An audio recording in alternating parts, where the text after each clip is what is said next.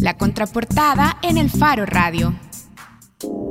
Estamos de regreso en el Faro Radio. Ahora se nos une como coentrevistadora María Luz Noches. Hola Malu. Hola Karen. Bueno, la voz de Malu ya la reconocen porque ya estaba aquí varias veces acompañándonos, acompañándonos como coentrevistadora en la contraportada del Faro. Y bueno, también damos la bienvenida a dos jóvenes músicos salvadoreños, Guillermo Esquivel, que ya estaba aquí también. Hola Karen, gracias. Bueno, Guillermo es músico de la joven Camerata de El Salvador. Hoy lo dije bien, fíjense, que en, en ocasiones anteriores he tenido problemas justamente con eso, Camerata. Y bueno, está con nosotros también Daniel Domínguez, músico y estudiante de la maestría en composición musical de California Baptist University. Hola Daniel. Hola, gracias por tenernos aquí. Bueno, ¿y por qué los tenemos aquí ahora, Malu? Bueno, ellos nos van a hablar del encuentro de legionarios que eh, organiza la joven Camerata del Salvador que se las presentamos en el Faro hace tres años, de hecho, en el primer encuentro de legionarios que hicieron con eh, la diáspora de músicos, músicos académicos salvadoreños que están regados por el mundo.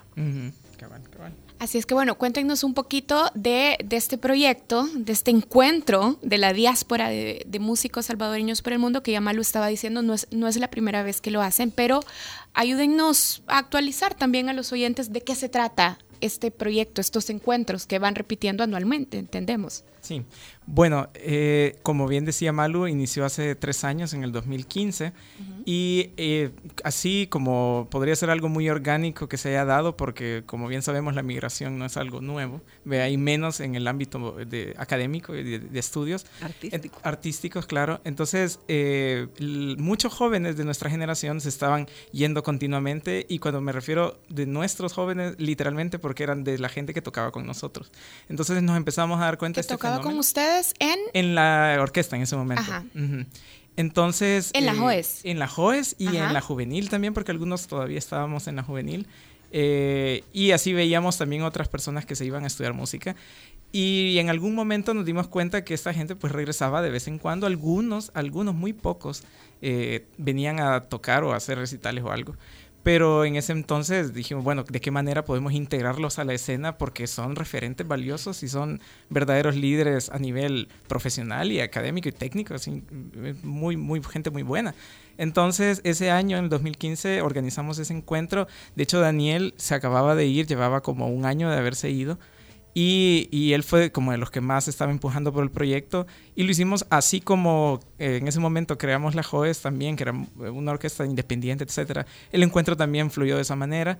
Y en ese primer concierto tuvimos la participación de Isabel Guzmán Payés, que es una cantante y bailarina que está en Costa Rica de, una referencia muy, muy buena. Dirigió el maestro Germán Cáceres y tuvimos, eh, pueden leer el reportaje de, Malu, de los rebeldes de la música clásica en El Faro, porque describe exactamente las, algunas personas que vinieron, como la, la familia Camino, de contrabajistas que estaban en México y que siguen allá y así otra gente que nos acompañó, entonces así fue. Solo antes de, de, seguir con la entrevista, Daniel, entonces vos te fuiste en qué año? Yo me fui en diciembre de 2012 para comenzar la universidad en el 2013. ¿Y por qué te fuiste? Para estudiar, obviamente, pues, pero es decir, te fuiste porque querías estudiar música y aquí no había una opción. Correcto. Yo estaba estudiando eh, diseño gráfico antes y estudié cinco años eh, la carrera, pero al final no me importó porque eh, realmente no era lo que no era lo que me o sea, casi terminaste la carrera, pues. o sea, ajá, egresaste casi. No, casi, ajá, casi. Pero eh, mi familia, mi familia creo que hasta el día de hoy eh, se arrepienten por mí de eso. pero yo realmente estoy feliz de haberme ido. Eh, me fui en el 2013 porque en El Salvador no se, no se puede estudiar música clásica. bueno, no se puede estudiar música de ningún tipo. O arte, no se vea, pero eh, decidí aplicar a una beca. Yo ni siquiera estaba buscando, yo solo quería, no sé, quería dedicarme a la música. estudiado diseño gráfico, supongo que porque era lo más cercano a una carrera que te llevara al arte de alguna manera, no Era como mi peor es nada. Ajá. Entonces fue, eh, bueno, me gustan las artes gráficas, entonces eh, porque la lógica es que cuando salís del colegio tenés que ir a la UVA. Entonces yo decía, ingeniería, eh, Guillermo estudió ingeniería, eh, o no sé, otras cosas fue, eran como, entonces, sí, decidí diseño gráfico porque igual era, las artes gráficas me apasionan, pero, la, pero no, no podía estudiar música. Sí, bueno, este grupo que está retratando el reportaje y también que van a estar tocando, bueno, van a estar dando conciertos en estas semanas, eh, justamente se reúnen por esa necesidad de, a ver, ya estaban regados en orquestas pequeñas, algunas no tanto, y lo que querían era perfeccionar, su técnica. Lo que me gustaría que ampliara un poco quizás eh, Daniel es como la técnica que ya había logrado perfeccionar aquí una vez que ya puede eh, tener acceso a una educación formal en esa materia eh, que tanto le, ha funcionado, porque eh, ya vamos a hablar más adelante de qué cosas han cambiado en la, en la orquesta, más allá del nombre de, 2013, eh, pero sí me interesaría justamente hablar de la técnica, porque para eso, eso es lo que los une. Yo creo que hay casos bien específicos y el mío fue que yo tuve un maestro de violín por como dos años, dos años y medio. Saludos. Y entonces esta persona me dijo, eh, lo que vos me pagas eh, una, vez al, una vez al mes yo lo puedo hacer en, como en media hora en una boda. Y entonces me dejó de dar clases. Ah, y fue bien difícil porque eh, uno aquí hace lo que puede con lo que se tiene. Y entonces por eso es que es importante este encuentro. Y gracias al esfuerzo de la JOCA y que siguen haciéndolo. Porque ahora que hay gente que somos profesionales en la música, venimos y enseñamos. Y, queremos de verdad, queremos dar todo lo que tenemos para que eso no vuelva a suceder. Eh, cuando llegué a, la universidad, mi maestra de violín me dijo, bueno, tenemos que reaprender todo, tenemos que aprender cómo agarrar el violín, tenemos, como, tenemos que aprender a agarrar el arco. Y fue un, eh, los primeros dos años fueron eh, bien dolorosos porque era como rayos, quizás hubiera terminado diseño gráfico. Pero al o sea, final. ya me voy de regreso. Ajá, pero. Eh, pero al final. mejor no. pero al final, el, el, o sea, cosas, ver cosas increíbles como que te den una beca de 40 mil dólares al año por cuatro años, por estar tocando, son cosas que te siguen impulsando. a bueno, o sea, no, no tengo buena técnica, pero voy a estudiar y voy a trabajar duro para, para poder terminar y terminar bien. Ahora, Guillermo, ya decía Daniel que, eh, que qué bueno que han seguido insistiendo, ¿verdad?, en hacer este encuentro. ¿Por qué lo siguen haciendo? ¿Qué tiene este encuentro que le permite tanto a los músicos que están afuera como los que están acá de hacer algo que quizás no es algo tan cotidiano en El Salvador, ¿verdad? Y de tener esas oportunidades que algunos no las pueden tener como las que ha tenido, ha tenido Daniel. ¿Qué les ha permitido también poder hacer eso y por lo menos ir creciendo lento, como dicen por ahí, pero seguro? Sí, bueno, la verdad es es, como un fenómeno permanente que podemos llamar de la migración, que mientras hayan migrantes siempre va a haber una, un anhelo por, por venir a, hacer algo más que comer pupusas. La verdad es que eso fue lo que inició todo, ganas de la gente que está afuera de hacer algo, de venir a tocar, de venir a compartir, más que nada, como decía Daniel. Y año con año, pues el primer año probablemente tuvimos a unos cinco eh, el que le llamamos legionarios, como haciendo referencia un poquito a ese fenómeno futbolero, vea que le llamamos legionarios a los que andan jugando allá en Noruega o algo así. Eh, y para nosotros eso eran referentes que por moción propia se comunicaban con nosotros y nos decían, hey, voy a llegar a El Salvador tal día. Eh, ¿Y qué, qué, están haciendo? ¿Qué podemos hacer? ¿Qué espacios me pueden tener para dar clases, para tocar, etcétera? Entonces, toda esa, esa emoción de, parte de ellos y también nuestra, nuestra apertura a ellos, que ellos vieran que existía un espacio, obviamente va a llamar más la atención a que la gente que está afuera, que no ha venido, se anime a venir. Por ejemplo, este año contamos con, con un chelista que es probablemente el de los músicos salvadoreños que ha llegado profesionalmente más lejos. Se llama Cristian Juan Dique, que ahora es principal de, la sección de cello de la Orquesta Sinfónica de Heredia, probablemente de las más, bueno, la que acaba de ganar un... En Costa Rica. En, ganar un Grammy, han sido nominados a Grammys y toda la cosa. Y eh, él es principal allá, ha sido solista con la orquesta de, de, Heredia, ha tocado con la Orquesta Sinfónica de Costa Rica, da clases, licenciado de la UCR, etc. Y él tenía aproximadamente 10 años de no venir al país. Y hoy que vino, tocó, tocó un recital en el Rosario, en la iglesia del Rosario, el sábado, que fue una cosa que a todos nos dejó con la boca abierta. Eh, ayer también tuvo un recital y todos esos espacios fue porque él vio que existía la apertura y así como él, muchos nos han escrito y, nos han dicho, hey, queremos hacer algo, queremos tocar y así es como se va nutriendo. ¿Y cómo logran hacerlo en temas de financiamiento, por ejemplo? Porque uno imaginaría que tiene ciertos costos eh, hacer un evento todos estos días, tienen apoyo, no sé si del Estado o también de la empresa privada, ¿cómo hacen en ese caso? Bueno, a nivel de organización eh, y de nuestro esfuerzo humano de andar gestionando y todo, pues obviamente nunca va a poderse cubrir porque no hay manera de justificarlo en este tipo de proyectos, pero este año nosotros aplicamos al FOMCAS, a los, estos fondos concursables de la Alcaldía de San Salvador y eh, ganamos en, la categoría de escénicas y eso nos permitió un, fondo que, hasta cierto punto nos permitió traer a Daniel, por ejemplo, que él va a estar de principal de violas en la sección de la orquesta. Eh, también nos permitió traer al solista invitado, al director invitado y a gestionar algunas cosas como hospedajes y todo esto, ¿no? Que es lo, básico para algo así como en el Foro Cup, vea que traen el montón de gente y es muy parecido, se, se gestiona muy parecido. Pero a la hora de, eh, llamémoslo, la parte técnica musical, ahí pues claro, nos encantaría por ejemplo contar con un espacio de ensayo eh, que pudiéramos costear, pero tampoco existe la posibilidad, ¿no? Porque es muy caro alquilar FEPADE para un ensayo, por ejemplo. Imagino que hay gente que participa sin ningún tipo de costo alguno, ni pago, o simplemente por querer. Todos, claro, claro, por ganas de hacerlo. Justamente sobre las fuentes de financiamiento es que me gustaría que habláramos también, porque vaya, eh, recuerdo que justamente el mote de rebelde se lo pusimos en el, en el, titular de aquel reportaje porque ustedes estaban cansados de tocar covers eh, con las eh, orquestas en las que participaban. Pero ustedes también han buscado una manera de innovar, o sea, no todo el tiempo están tocando música académica. Ah, recuerdo el año pasado algunos conciertos en los que ustedes hacían una mezcla también y no era necesariamente música académica y entiendo que también esto parte de la necesidad de recabar fondos, pero entonces em, siempre me quedó a mí la duda, ¿cómo deciden hacer algo de lo que se revelaron, pero acomodarlo a su modelo? Bien, es una pregunta interesante porque parecería que nos convertimos en todo lo que juramos destruir, pero en realidad no, en realidad yo creo que se trata de entender el valor artístico de lo que uno hace y lograrlo separar de las necesidades para alcanzarlo. Entonces, si nosotros, por ejemplo, eh, el año pasado hicimos un concierto de, que se llamaba Sinfonía de Película, por ejemplo. Y son conciertos que en realidad nosotros no los gestionamos porque no es como que la JOCA lo organiza, sino que hay una productora que se nos acercó y nos dijo, hey, ustedes podrían hacer un concierto así, nosotros ponemos absolutamente todo y ustedes simplemente tocan, o sea, como que nos subcontrataban más o menos. Y nosotros fue como, ah, bueno, sí está bien, porque toda esa logística es muy complicada ¿no? y, también muy costosa.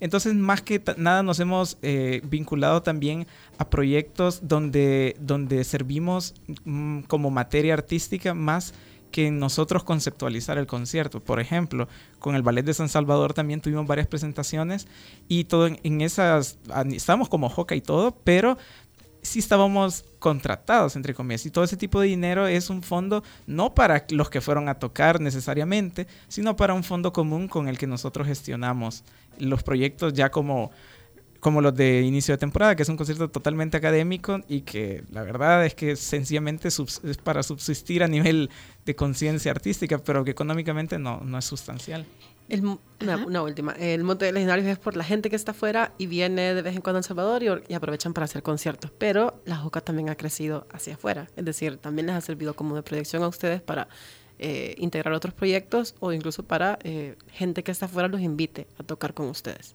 Bueno, de, hecho, Daniel podría hablar de eso sobre el, viaje a, España del 2016. Sí, eh, fuimos a bueno, ¿cómo fue la invitación? Porque eso no me quedó claro del todo. Nosotros tocamos con la, con la orquesta de la joven orquesta y coro de la Comunidad de Madrid en el 2011. Algunos fuimos, fuimos como 10 de, aquel entonces de la Sinfónica Juvenil. Y luego, eh, como cinco años después casi, eh, nos abren una invitación porque el director ejecutivo de esta orquesta se dio cuenta de la joca y de su calidad y de sus posibilidades y todo. Y nos dijo, deberían ir a tocar como Joca y a España y nosotros les hacemos la invitación. Entonces, en ese momento fue como, bueno, es una gira básicamente porque fue en, en Burgos y en Madrid. Eh, y Daniel, que estaba en ese momento en Estados Unidos, nosotros dijimos, bueno, tenemos que formar como, como un equipo verdaderamente de, de, de, máxima calidad, ¿no? Y, y, se, y, se, invitó a Daniel a que se incorporara al, al, viaje. Y bueno, fue, yo creo que fue increíble porque eh, eso es lo que queremos hacer, queremos, eh, queremos que la gente sepa que El Salvador es, sí, es un país, o sea, es increíble estar en Estados Unidos y a veces la gente me pregunta, ¿y cómo sobreviviste? Y nunca te robaban. y, hay un cliché ahí. Ajá, y entonces eh, eh, poder ir y ser embajadores de música de alta calidad en otros países eh, fue increíble. Y, y, fue, yo creo que fue uno de los viajes más chivos realmente porque tocamos música clásica en, en Europa y es como ellos son ellos inventaron la música clásica. La meca. Entonces fue, fue o sea, nos atrevimos a tocar Turina en España. O sea, es una herejía total, pero lo, lo ¿Qué? que creo es una herejía total? Energía total porque no es nuestro idioma, el, el, el fandango y, la, y las jotas navarras y todos estos bailes españoles, pero eh, de alguna manera era nuestra manera de eh, como de hacer un pequeño homenaje a esa música. Claro, llevamos el, el vals de el maquilismo bajo la luna, ¿no? Y Nahuilín, que es una obra salvadoreña de Esteban Cervellón. Llevamos música también salvadoreña, pero también nos atrevimos a hacer esa pequeña incursión y que se dieran cuenta de lo que éramos capaces de hacer. Casi tenemos que cerrar la entrevista, pero quisiera preguntarle esto a Daniel. Daniel, en El Salvador, la Universidad de José Matías Delgado acaba de anunciar, de hecho, la licenciatura en música. Vos te fuiste justamente para estudiar música clásica y estudiaste composición musical y estás estudiando la maestría en composición musical. Casi que si nos dejaras anotada una lista de elementos que tienen que pasar más allá de la creación de una instancia educativa, es decir, más allá de la creación mera de la licenciatura. ¿Qué otros elementos tenemos que anotar en la tarea para fortalecer el ecosistema académico musical en El Salvador? Ah, yo creo que primero es eh, dar clases de música en las escuelas. Creo que eso es bien importante porque eh, yo no sabía que era una viola. Cuando yo empecé a tocar violín y me dijeron, ¿quieres tocar viola? Porque hay 700 violines en la orquesta y, y tenemos una viola. O sea, yo, ¿qué es una viola? Qué es un fagot. Y tenías como que 20 años ya, ¿no? Tenía, eh, no, tenía 16. ajá. Bueno, pero no, eras un niño, pues. Ajá, y entonces, eh, por ejemplo, yo tengo amigos eh, en Estados Unidos que son de Serbia, que conocen música clásica de pe a pa. Y, y yo, ¿cómo saben eso? Porque ellos son, juegan básquetbol profesionalmente. Y ellos me dicen, bueno, es que en nuestras escuelas nos dan clases de música reales y formales, saben cómo leer música. Eh, y estás hablando no de escuelas privadas, me imagino. Sino sí, no, es el sistema público. Estás hablando del sistema público. Eh, creo yo que eso es importante. Eh, también que no solo se den clases grupales, instrumentales, en, en hay un montón de... Están surgiendo un montón de cosas para salvar a los niños de la violencia y medio les enseñan música pero realmente hay, hay músicos, hay gente que quiere ser músicos profesionales, entonces yo creo que necesitamos escuelas de, eh, de, de, instrumentos o de instrumentistas eh, eh, específicas, de cuerdas, de, de maderas, de, de metales. Dices para quienes quieren hacer carrera solista, por ejemplo. O mm, yo creería que es para cualquiera que quiera tocar en una orquesta, porque por ejemplo, si yo eh, si un, hay gente que, hay un niño de 12 años que me pregunta, ¿a dónde puedo ir a estudiar clases de violín? No hay, eh, Preludio es la única, es la única eh, academia que viene a mi, a mi mente, pero deberían haber instituciones que estén dando clases de instrumentos específicamente, no de tocar en una orquesta, porque eso pasa, tocar en una orquesta es simplemente estar en el, en el bulto y viéndose como que está tocando violín y, y eso es bien famoso ahorita y, está la gente le da le tira dinero a eso pero eh, yo creo que eso es lo que no tenemos yo creo que Daniel en, en, ese sentido es, es bueno el hecho que existan muchas más orquestas es decir no nos malinterpreten no es muy bueno que hayan muchas orquestas no te estás revelando contra la joca cabal cabal es muy bueno eso lo que lo que sí comparto con Daniel es que eh, es cierto si no alguien quiere estudiar más allá de que el niño haga algo en la tarde, ¿vea? Porque pues sí, tiene que hacer algo. Más allá de eso, si alguien quiere llegar más lejos que eso, debería tener la oportunidad de no necesariamente ir a meterlo a una orquesta, porque como bien dice Daniel, se ocupa mucho tiempo en actividad de orquesta, cuando es probable que la formación principal, que es muy individual, muy personal, muy especializada, muy enfocada, se está dejando de lado porque como bien dicen, las escuelas no hay. Entonces, es como ese yo creo que el punto. Sí, solo lo último que creo que no es solo para formar eh, instrumentistas, sino que la gente formar público, porque quizás lo mío no es tocar un instrumento, pero sí apreciar la música académica. Y entonces esa es la tarea pendiente del Estado solamente. Vaya. para los que nos están escuchando y quieren saber las fechas de actividades que tienen, ¿dónde las pueden consultar? Las pueden encontrar en la página de Facebook de la JOCA. O en Instagram de la JOCA también. En Facebook estamos como Joven Camerata del Salvador, JOCA. Y en Instagram eh, que es el, arroba jokasb-bajo. Y tiene un concierto este viernes, ¿verdad? Este viernes y sábado. Son el mismo concierto, pero tres presentaciones. Viernes y sábado. ¿A dónde? Viernes en la Iglesia del Rosario a las seis. Todos gratis, ¿no? El viernes a las seis. Y luego el sábado en el Cenar a la una de la tarde. Y más tarde a las 4 de la tarde en el Muna. ¿Con el mismo chelista? no, con el, es un violinista que ha venido invitado para este concierto. Y hay un, hay un recital importante mañana a las 4 de la tarde Así. en el CENAR. Eh, porque es eh, saxofón sinfónico y eso nunca se ha tocado en El Salvador, entonces, y es gratis, a las 4 pm en el CENAR. En el CENAR. Bueno, no los vamos a despedir todavía, de hecho, porque van a presentar la canción final, pero aquí cerramos la contraportada. El Paro Radio. Hablemos de lo que no se habla. Estamos en punto 105.